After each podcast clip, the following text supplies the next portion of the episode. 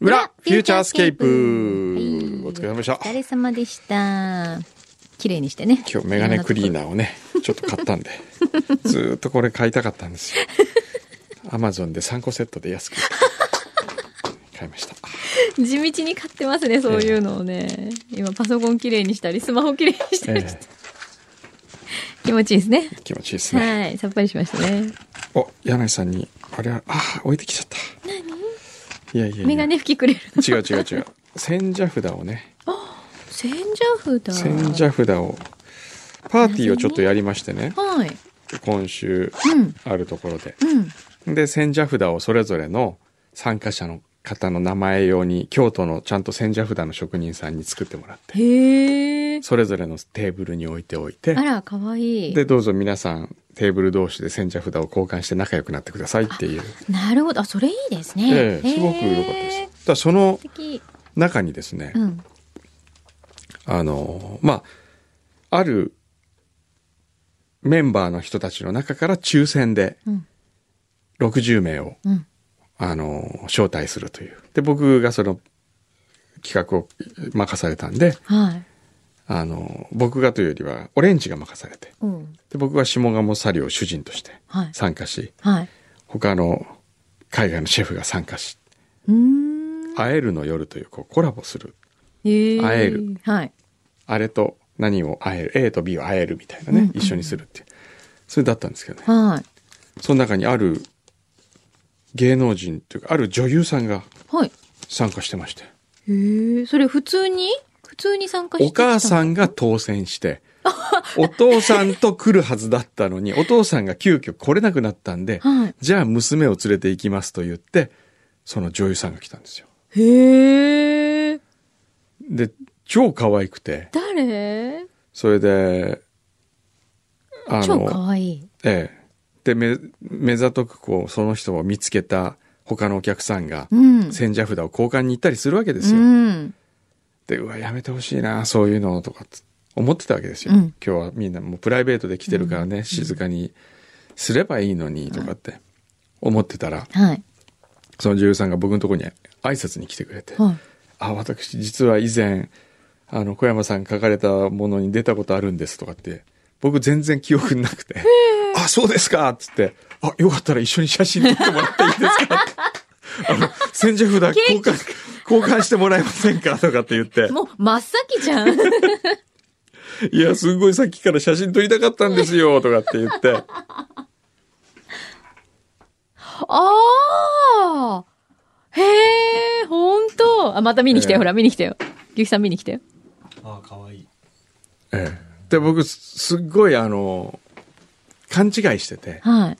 あの、やっぱりあのソフトバンクの CM で出てるからソフトバンク使ってんですかって 聞こうと聞かなかったんですけど。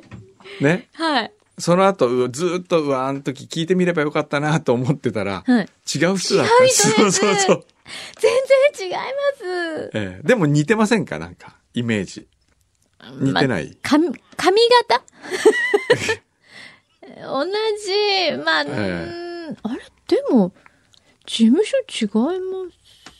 事務所は、う違うよね。そう違う。違いますかね？違う違う違う。ああ違いますか。うん。その辺の僕芸能人に本当弱いから。本当ですね。ええだって、ええ結構お仕事してるはずじゃないですか。えでも全然覚えてないよえ。ね。覚えてないんですよ、これが。今まえでえ、ものすごくええ、くんのさんのそのアンテナがピーンって立ったのは、えあれですえ。ね、誰？あの、ダンレイさんの時と、ダンミツさんの時だけですね。ダンが好きだよ、ダンが。断密の時なんてありましたか？あれそんなこと言う。なんかありました？もうね、結構断密推しな時期あったじゃないですか。ありました？ありましたよ。まあ押されてた。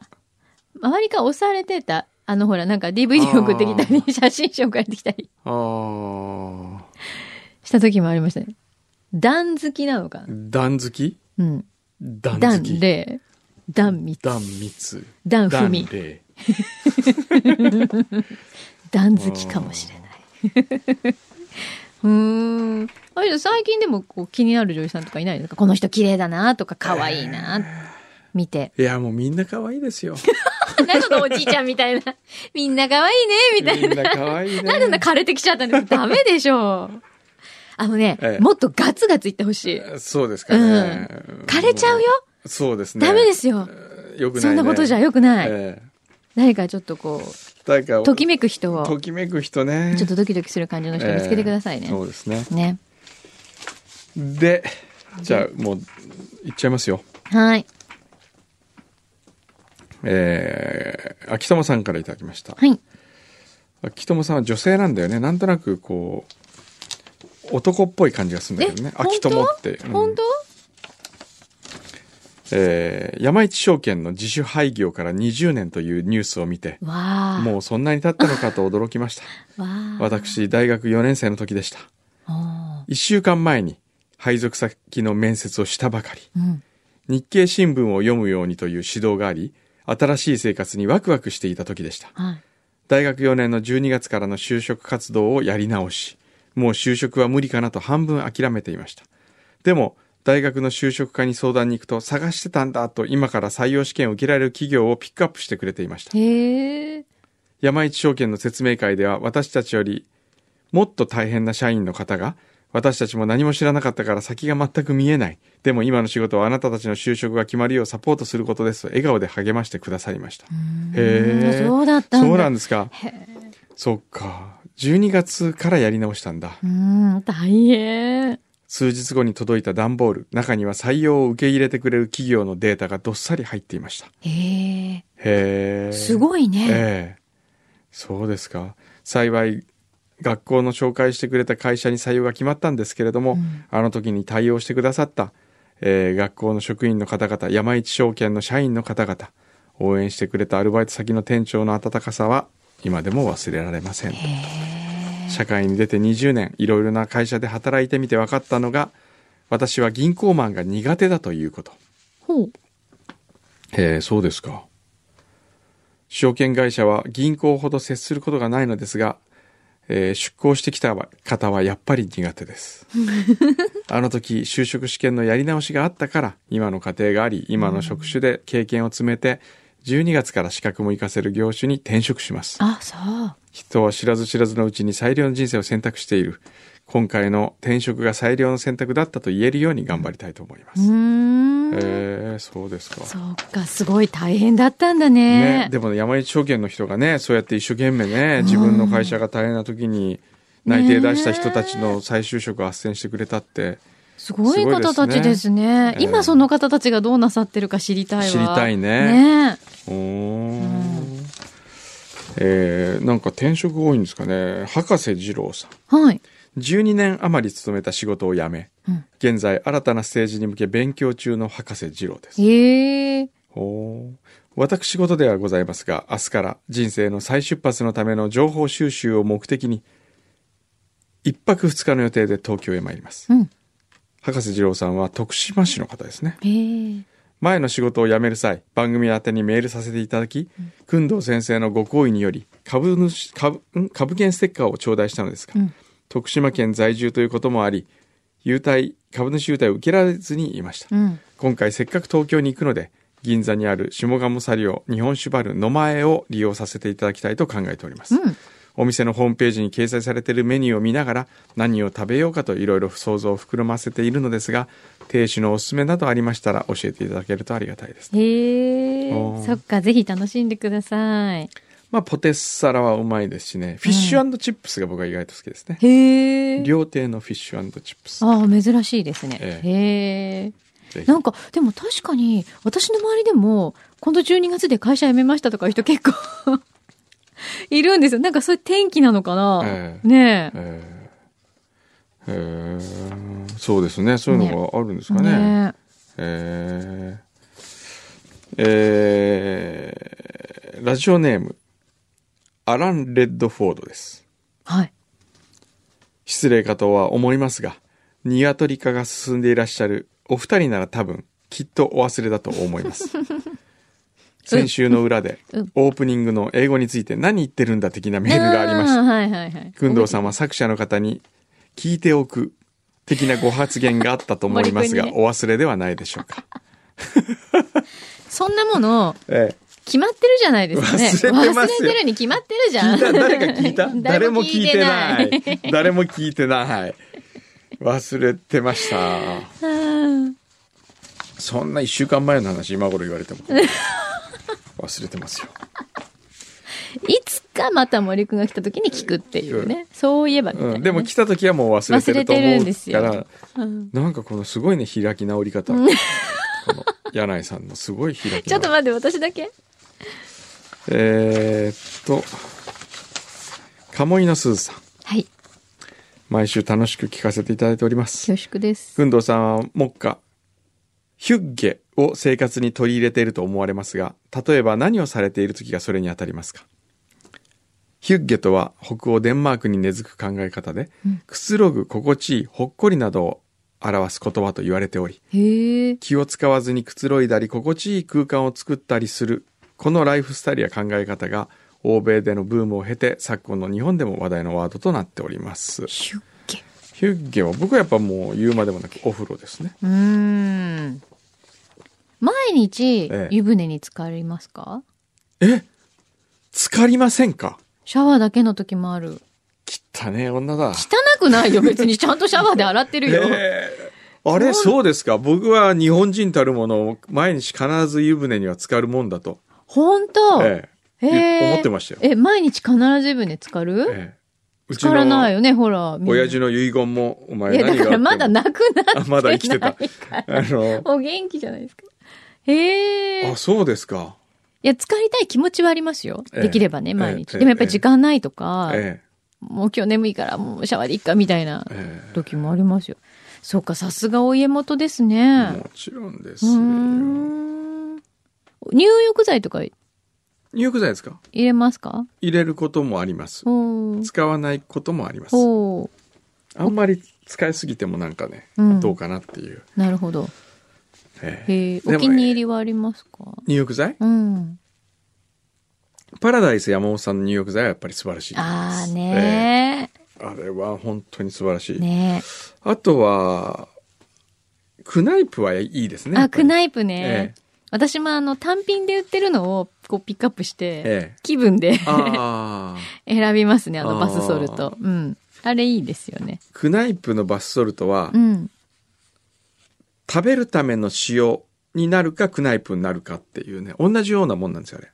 あ、そうなの、ええ食用でもいいぐらいのお塩を使ってる。いいぐらいの塩を使ってるんですあれそうなんだ。えへえ、知らなかった。そうなんですよ。だからすごいんですよ。あれいいよね。だからもうクナイプの風呂入った後は残り湯でラーメンとかやったら美味しいですよ。先生、それまずやってから言ってください。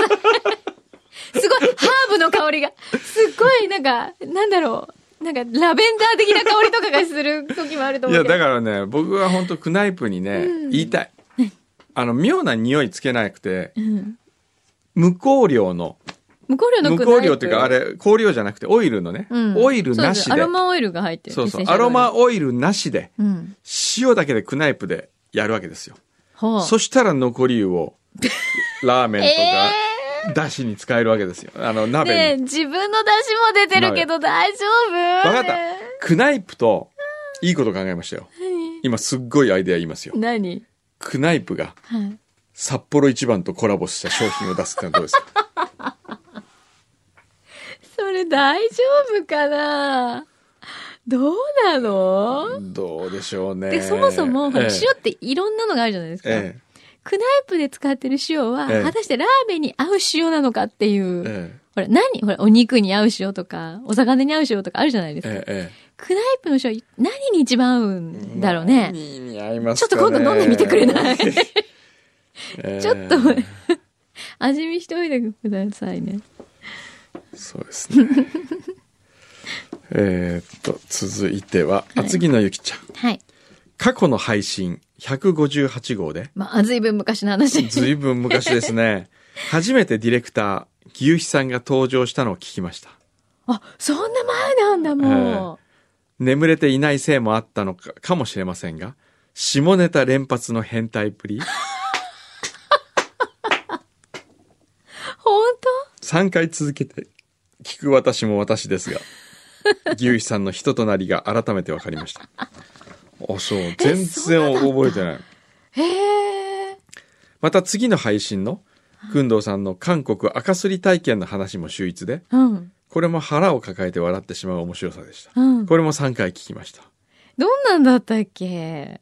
赤すりね。全然覚半えてない、ね。純幕いったのかな？いやー、なんでしょうね。ねえそんな赤すりで笑えることなんてありますかね？ねええ。なんだろう。えなんかでも、ほら、まな板の声みたいにされるって話をした記憶はなんとなく。ありますか？赤すり行ったこと覚えてる？韓国で。いや、韓国行ったら赤すりはまあ一回は行く行くかもしれませんよね、そりゃ。うんあの、おばちゃんがいるところ。おばちゃんがね、こうあの、なんかこう、全裸でおばちゃんにおもう身を任せる。のようにね あの、ね、ね台に上がって、えはい、宇宙ぶせーって言われる。宇宙ぶせえー。柳井さん、あうまいよね、その日本語うまいよね宇宙ぶ。せーって言われるね。えーでもあれ、体のサイズで値段変えないとやってらんないでいしょうねや、。そうだよ。だって私とくんどうさんだって同じ圧倒的に。、同じ値段だったら、洗車だって違うわけだからそうだよね。ね。っていう話を昔ももしかしたらしてないから。したかな？どうかな？あー、行きたい、赤すり。えそうか。そんな話をしてたのーか。そうですよ。ね。で、今日から、今日からじゃないや、明日が、いよいよもうちょっと最後にこの、ポッドキャストでも言っとくと、はい。天草に開局する、うん。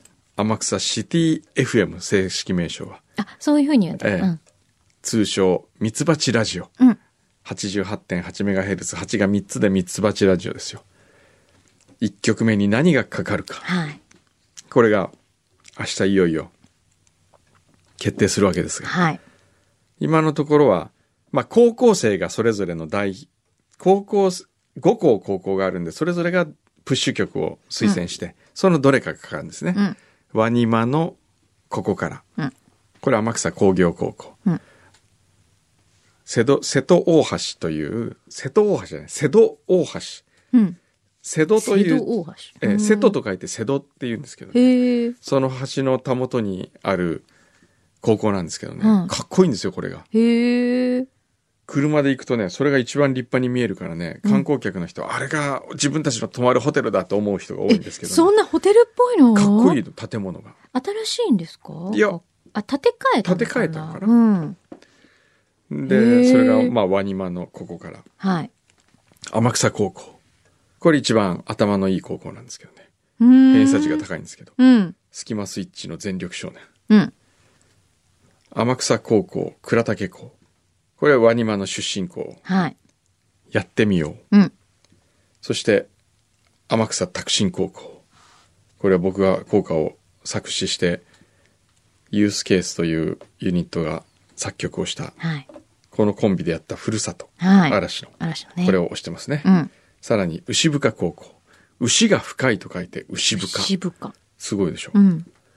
ここは桐谷健太、海の声。はい。やっぱり牛深はすごく港っぽい感じで、海と本当に近いんで。まあどこも近いですけど、うんうん牛深は特に海と関わりが深い感じがありまして。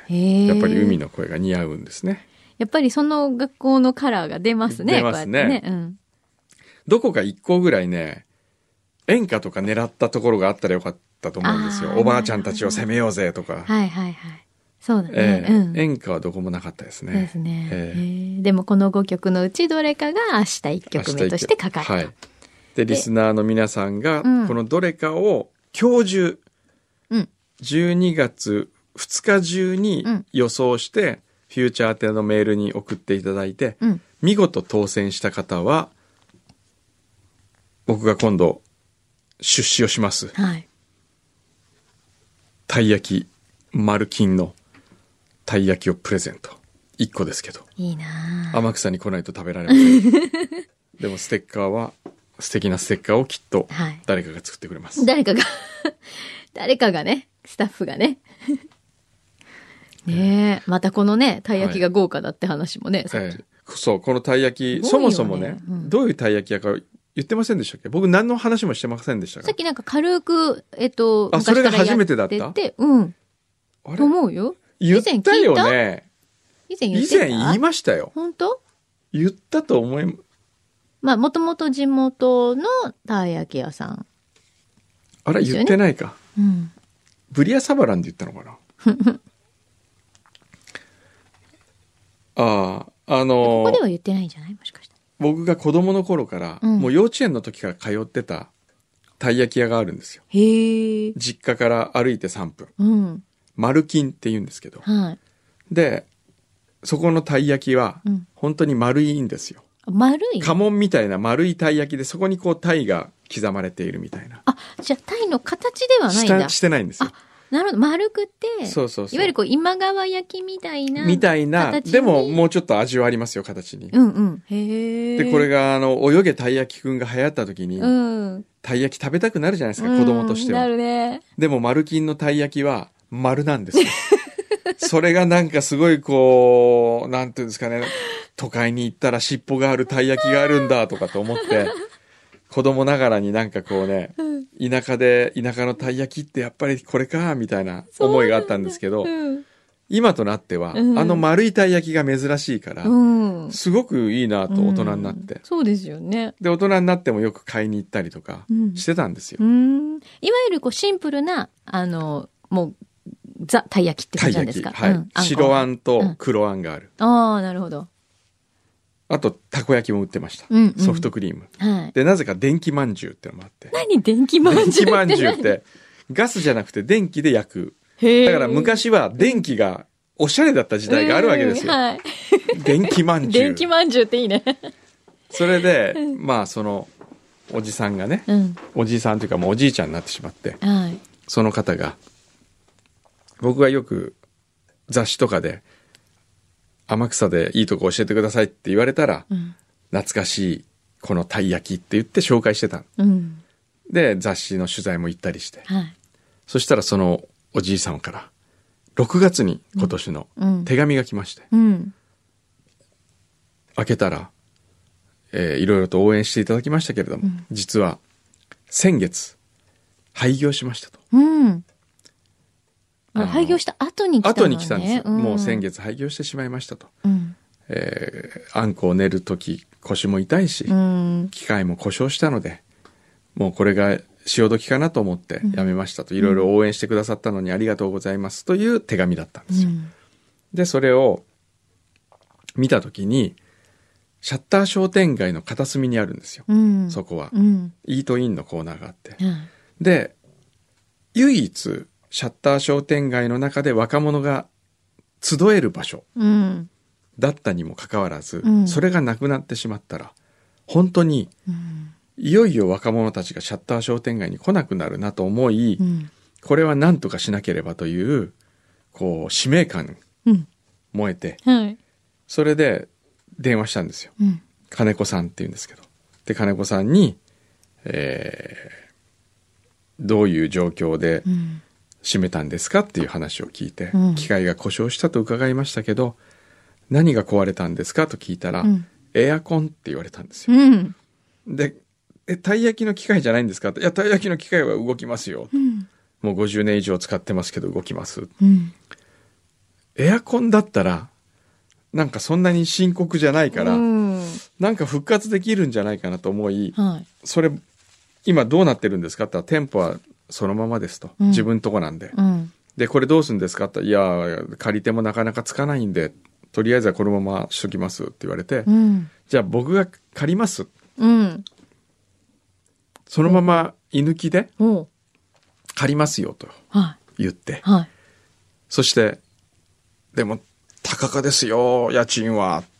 いくらですか ?7 万円もするとです。おお。7万円ですか。でも30坪以上ありますからね、30坪ぐらい。そんなのね、ね、都心で都ワンル心でやると都心でやると坪7万ぐらいとかいっぱいありますからね。ねで、そこで、でもあの、アーケードのうん。管理費も払わなきゃいけないと。うん。しかもアーケードの管理費っていうのは全店舗で割るから、うん。昔は安かったけど、うんどんどん閉店していくんで、負担が一件あたりどんどん2万円もするとですよ、それが。ほで、9万円ん。やりましょうと言っうて、ん。やることにしましたう。ん。で、でも僕がやると言っても僕はそこには立てないですし、ん誰かに任せなきゃいけないんで、うん。どうしようかなと思いまして、はい。えーまず、小学校の時からの同級生だった、うん。高松金物店の息子の高松誠二君にうん。相談をしました。はい。おでん屋で。うん。おでん食べな。実は俺、マルキンを復活させたいんだけど、うん。どうしたらいいかな？誰か一緒にやる人いないかなとうん。言いました。はい。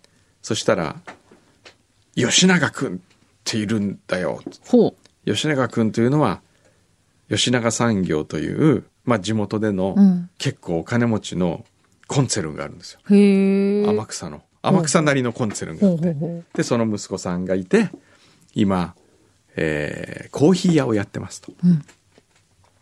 本業の他にね。で、じゃあその彼をいいかもしれないっつって、ん12時だったんですけど、うん電話して、うん。ちょっと今から出てこんねみたいな感じで、うんで、出てきてくれて。で、そこで、実はカクカクしかじかで、たい焼き屋をね、復活させたいんだ、マルキンを。と言ったらもうすごい賛同してくれて、うんじゃあ僕もお金出しますよと。うん。じゃあ二人で半分ずつお金出そうか。うんやろうかって言って、でも実は最近、あの、タクシー会社もうん。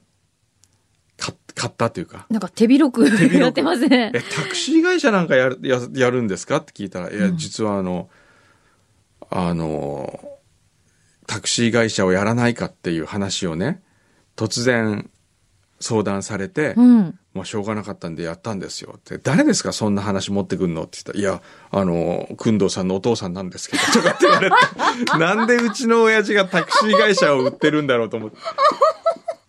お父さんどうしたんですか？いや、なんか頼まれたかなんかしたんじゃないですか？で、その彼はタクシー会社も買って、すごいね、ええ。こ小山親子からえ、こう焚き付けられていろんなものを買うことになるっていう。それでじゃあ二人でやろうと。はい。で、彼は、その、赤い月コーヒーという、はい。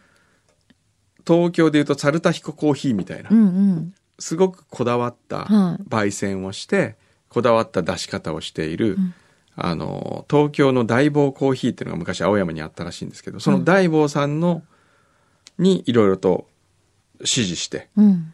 その方の指導を受けて完成した。で、大坊コーヒーからの赤い月コーヒーっていうのを彼は天草でやってて、は今度京都にも出店しようとしてるんですけど。え。で、そのコーヒーも一緒に飲ませようということで、ああ、いいですね。ええじゃあ社長は誰にしようかとうん。言った時に、やっぱり高松金物店の息子。でも今はうん。宝島観光協会という天草の観光協会のうん。なんか役員をやってるんですけど、うん。彼しかいないだろうと。彼に一応社長に立ってもらって、うん。誰かアルバイトを見てもらいながら、うん。あの、ちょっと副業的にね、うん。やってもらったらいいからと高松くんにじゃあ、社長としてやってよと言ったら、うん。高松くんが、俺最後の人生かけるよって言って。観光協会辞めたんですよ。やめちゃった。たい焼き屋一本で行くって言って、いや、それはちょっと危険な気もするんだけど、で、潰れた時の、は潰れたというか廃業した時のそのたい焼き屋さんの売り上げは1日い。うん。1万円なんですよ。うん。売り上げがね。うん。ってことは、どんなに頑張っても30万ですよ。30万原価とか込みですよ。うん。そこに作ってくれるおばちゃんとか。必要じゃないですかうん。そしたら彼の収入なんか知れてるわけじゃないですか。うん。え、大丈夫？家賃9万円払わなきゃいけないし。うん。残らないですよねう。ん。でもやると。すごい。で、グッドデザインカンパニーに、水野学さんにはい。依頼しまして、はい。ロゴをはい。やりましょうと。もう皆さんの善意で成り立ってますから。うーん。じゃあ皆さんその話に賛同してくれるっていう感じなんですね。そうなんです。で、クリームとうん。皮の部分はう、ん。エス小山の小山さん。うん。パティシエのね。うん。あんこは京都末富の山口さん。うん。これ、この二人のもとに、はい。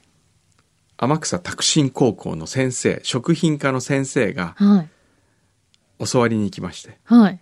レシピをいただいて、はい。これを高校生、食品科の高校生たちが入って、アルバイトで入って作ると。なるほど。だから高校生たちの、うん。こう、社会実装というかね、うん。そういうのになるわけです。あ、いいですね。へえ。これでいろいろと、そしたら、その話をしたら、あの、送り人のプロデューサーをやっていたはい。中澤さんという映画プロデューサーがいるんですが、はい。面白いと。うん。自分もそれはぜひ、噛みたいから出資させてくれ。おお。なんか、映画になりそうな匂いもしますとかっつって、中澤さんもお金を出しました。はい。ビームスの設楽社長にはい。ロゴを見せたら、これ T シャツにしたらかっこいいじゃないですかお。僕も出資しますと言って出資しましすごい。た。で、こう、いろいろ今、広がってるところです。すごいね。12月17日オープンなんで、はい。よかったらぜひ皆さん、はい。天草に来てください。これ天草行かないと食べられないっていうね。お、今、届きました。本日、ゲストにいらっしゃった、信濃八太郎画伯、はい。信濃先生が、柳井さんのマーライオンを見て、オンエアの中で可愛いですとかって言ってたけど、あの、曲に入ってたな、なんだよこれクソみたいななとかってね、あの、あの先生は本当こう、メディアに出た時はものすごい謙虚なのに、裏ではもう、なんだよこれとかって。言ってないし。言ってましたけど、なんてことそんなね、後輩だからってのは存在に扱わないでください。ねえもう本当に。これはもう俺が手こ入れするよ、ほら、まあほら、いらっしゃったじゃないですか。すいません。ねえ、そうですよね。これはちょっとまずいでしょう。すいません。ちょっと今ささっと書かせてもらいましたえけど。え、八太郎さんが書いたマーマライオン。ライオン、はい。牧汁で。牧汁で。すいません。わざわざ書いて僕くださった買いに行ってくださって。えはい。え、さあ、どんなマーライオンか、はい。見てみますか。ドキドキ。じゃーん。おおありがとうございます。マーライオンよく知らなかったんで、いただいた資料を見ながら。おー。これがマーライオンですよ。でも絵としての面白みは柳井さんいの絵のやいやいや、面白みいらないです。何にも求めてない。かっこいい。ありがとうございます。これ、原画をですね、こはいの原画を、色紙に書かれた原画を、はい。後日、熊沢書店ランドマーク店にはい飾りまあす。、なるほど。はいはい。で、そこでは、安西水丸さんのはい。動物パシャパシャ。うん。娘さんが文をお書きになって、はい水丸さんの絵をこう、はい今までのそうですね引っ張り出してきてはい作った絵本ですよね。はいはい。その時のポップとしても使わせていただきまうんす。すごありい。がとうございます。ありがとうございます。こちらこそすいません。ありがとうございました。これなんかかっこいいわ。番組のステッカーとかにしてもいいんですか？もう、あの、何でも使えるように使ってください。いいんですか？いいんですか？なんか、マーステッカープレミアムみたいなのマーセカ作ってみますップね、これプレミアム、本当ですよね。ええねええじゃあ写真はあえてうんアップしないようにしましょう、はい。これは。もうこれ持ってる人だけが楽しめる。持ってる人だけが見られるね。八太郎画伯のプラチナマプラチナマン。ありがとうございます。ちょっと、マーを真似して書けばよかったですね。いやいやいやいやいや。マーライオンじゃなくて。いやいやいやいや。ー。へさすが。ーなんかこう、ハンコで押したみたいな感じこうあ独特のテイストですよね。ねあの、安西先生に昔、その、僕みたいな天才はささっと書いても、ええ。あの、いい絵になるけど、ええ。信濃みたいな人間は、紙と手の間に、例えば版画とか、ええ。もうワンクッション何か置くような、そんな書き方をするといいかもしれないっていうんで、あの、あの子供みたいな絵を描く水丸さんが。でも水丸さんの小学生の時に描いたスケッチとかすごいんですよ。そうなすごいですのよね。その、いわゆるピカソが、うんああのーうんあそこにたどり着く前に、うん実はすごい上手だったみたいな、そうなんですよね。あれに近いもんありますよね。はい、そうなんですよね。へええ。そういうデッサンとか、あの、あえて捨てて、ええああいう絵に。あの子供みたいな絵にね。はい。でやっぱそういうちゃんとベースがうん。あるからこそですよね。なんもないのにこのマーライオン描いちゃダメですね、やっぱり。いやいや。でもそういう絵をやっぱり大切にされてましたね。例えばアメリカのフォークアーティストたち、例えばずっと畑を耕したおじいさんが、うんあの、もう息子たちに任せて描いたような、あの、ブリキに描いたような絵とあかー、そういうものの良さをいつも評価されてましたね。ははいやっぱりそういうのってね、培ってきたやっぱりなんかこう感性だったりとか、ね、がやっぱり出るわけですもんね。そうですね。絵は人なりってよく言われましたね。うんねはい。なんだっけ、えっ、と、ピカソが言言ったんですかね、その、えーっと、えーな何かはすぐに描けるけど、子供の絵は一生かかるみたいな、なんか。あ、そんな言葉があるんですね。えーっとね、ちょっと待ってくださいね、なんか、いい名言があったような、えピカソが言ったの？ーピカソじゃなくて誰だっけな。でもいかにもピカソなら言いそうな。うんうん、確かに。えーっとね、ちょっと待ってね。そうだよね。水丸さんの絵なんて真似できないですからね。え。安西先生は、あの、イラストレーターの原画はええ。印刷物だから、ーえ。そんな原画にこだわるなんてかっこ悪いっていう言い方をされてて。ー、へそれで僕はもう、え、そうなんですか？なんて言ったら、僕はもう印刷物が届いたらこれが原画だから、ええ。あの、自分で描いたりなんか捨てちゃうよなんておっしゃってて、えー、むちゃくちゃかっこいいと思って、それかっこいいじゃないですか。僕も真似してたんですけど、ええお亡くなりになってびっくりしましたよ。もう、あの、小学生時代の七浦小学校水泳大会のポスターから全部取ってあるんですよ。言ってることと違うじゃん、みたいな。騙されたと思って。まさかこんなポスターまでなんて言って。面白い。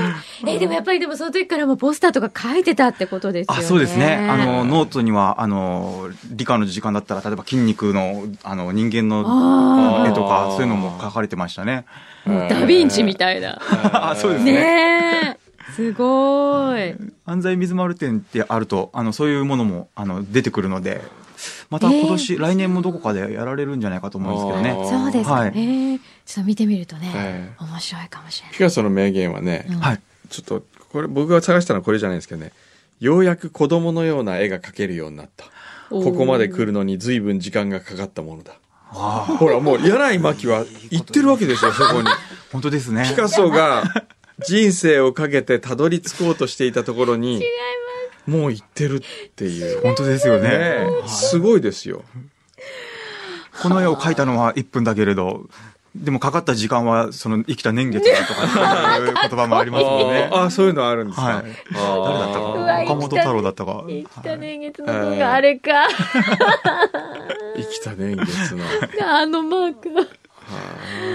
すいません、なんか長々と。ありがとう。いいやいやもう本当にありがとうございます。ねえ、こんな絵も描いていただいて。ありがとうございますお貴重だよ、これは。えじゃあちょっと何かスペシャルなはいものとして。はいね。はい。ありがとうございます。そうですね。聞かせていただきますありがとうございます。ありがとうございます。すはいいません。失礼しました僕も帰ろう。あれ？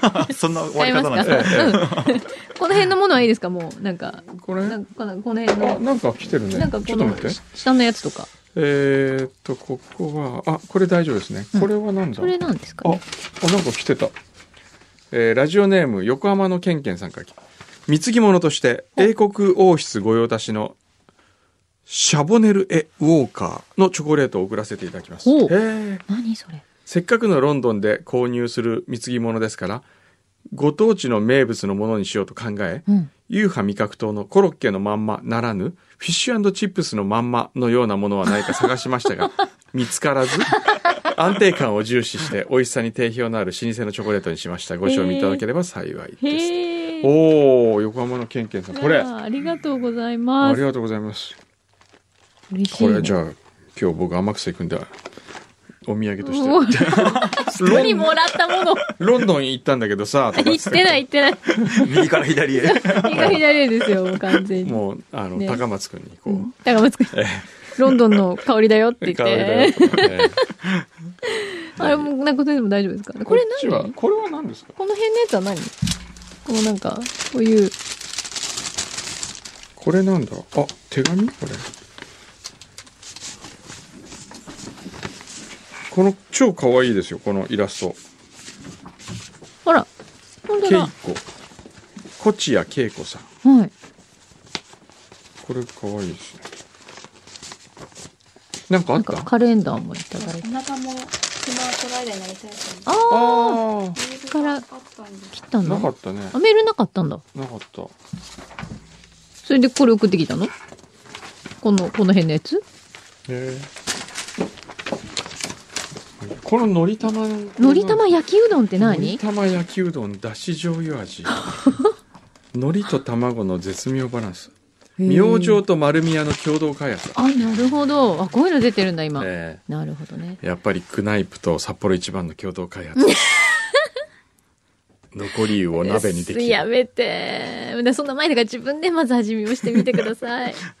さっきからずっとお腹鳴ってますからね、お腹鳴ってますずいぶん鳴っておるよ。腹鳴ってますよはい、聞こえてますよ。今日も鳴ってますよ鳴ってますよ。ね、お腹鳴ったら終わりっていうルールですからね。あ、そうなんですね。そうなんです。ちょうどお腹の減る時間ですそう。なんですよ。ええそうですねはいはい。じゃあ、この辺にしときますか。そうですね。はい。はい、じゃあ、皆さん、今日は12月2日撮ってますけど、明日開局のミツバチラジオ。はい。よろしく。フューチャースケープ、フューチャースケープ。